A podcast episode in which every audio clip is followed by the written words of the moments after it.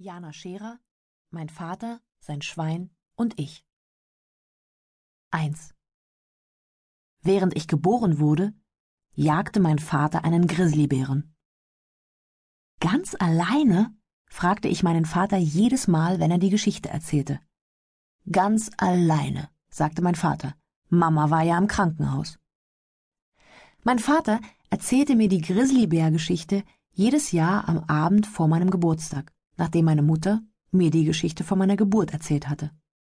Die Geburtsgeschichte handelte davon, wie meine Mutter mich ganz alleine in einem amerikanischen Krankenhaus zur Welt bringen musste, weil mein Vater in der Zeit Jagd auf einen Grizzlybären machte. Die Grizzlybär-Geschichte handelte davon, wie mein Vater ganz alleine auf einem amerikanischen Campingplatz einen Grizzlybären fangen musste, weil meine Mutter es vorzog, in einem Krankenhaus ein Kind zu bekommen. Beide Geschichten fingen damit an, dass meine Eltern für ein paar Jahre in Amerika lebten und in den Herbstferien eine kleine Rundreise machten. Ich war auch dabei, im Bauch meiner Mutter. Eigentlich, sagte meine Mutter, wenn sie am Abend vor meinem Geburtstag auf meiner Bettkante saß, solltest du ja erst zwei Wochen später kommen. Dabei strich sie mir über den Kopf und schaute ein bisschen vorwurfsvoll.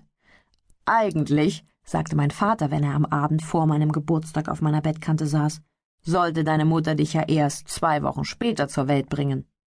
Naja, du kennst sie ja.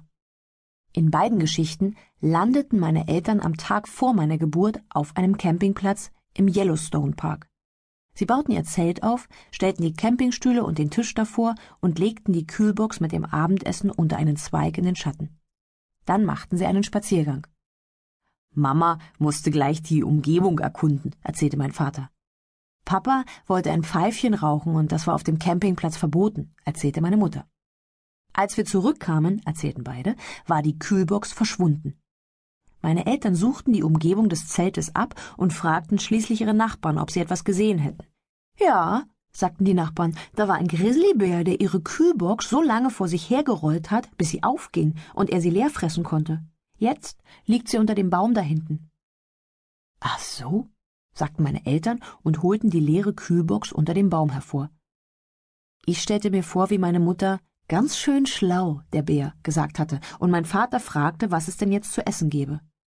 Daraufhin fuhren sie zu McDonald's, wo meine Mutter einen Chefsalat und mein Vater einen McRib aß. Während des Essens schmiedete mein Vater Pläne, wie man dem Grizzlybären eine Falle stellen könnte. Du kannst ihm ja einen McRib in die Kühlbox legen, schlug meine Mutter vor, und wenn er ihn herausnehmen will, machst du sie schnell zu. Ja, rief mein Vater, das ist es. Er ging zur Theke und kaufte noch einen McRib zum Mitnehmen. Zurück auf dem Campingplatz legte mein Vater den McRib in die Kühlbox und stellte sie offen ein paar Meter vom Zelt entfernt auf. Dann setzte er sich auf einen Campingstuhl und wartete. Meine Mutter legte sich ins Zelt. Am nächsten Morgen fand sie meinen Vater schlafend auf dem Campingstuhl. Die Kühlbox neben ihm war leer. Der Grizzly, erzählte mir mein Vater, ist nachts gekommen und hat den McRib still und heimlich aufgefressen. Mein Vater fuhr gleich los, um bei McDonalds einen neuen Köder und ein paar Donuts zum Frühstück zu holen. Als er wiederkam, war meine Mutter verschwunden. Mir stockte der Atem. An diesem Höhepunkt der Geschichte machte mein Vater immer eine kleine, bedeutungsschwere Pause. Dein Vater, erzählte meine Mutter, musste morgens einen neuen Köder besorgen, weil er den McRib nachts aufgegessen hatte. Kaum war er weg, setzten die Wehen ein.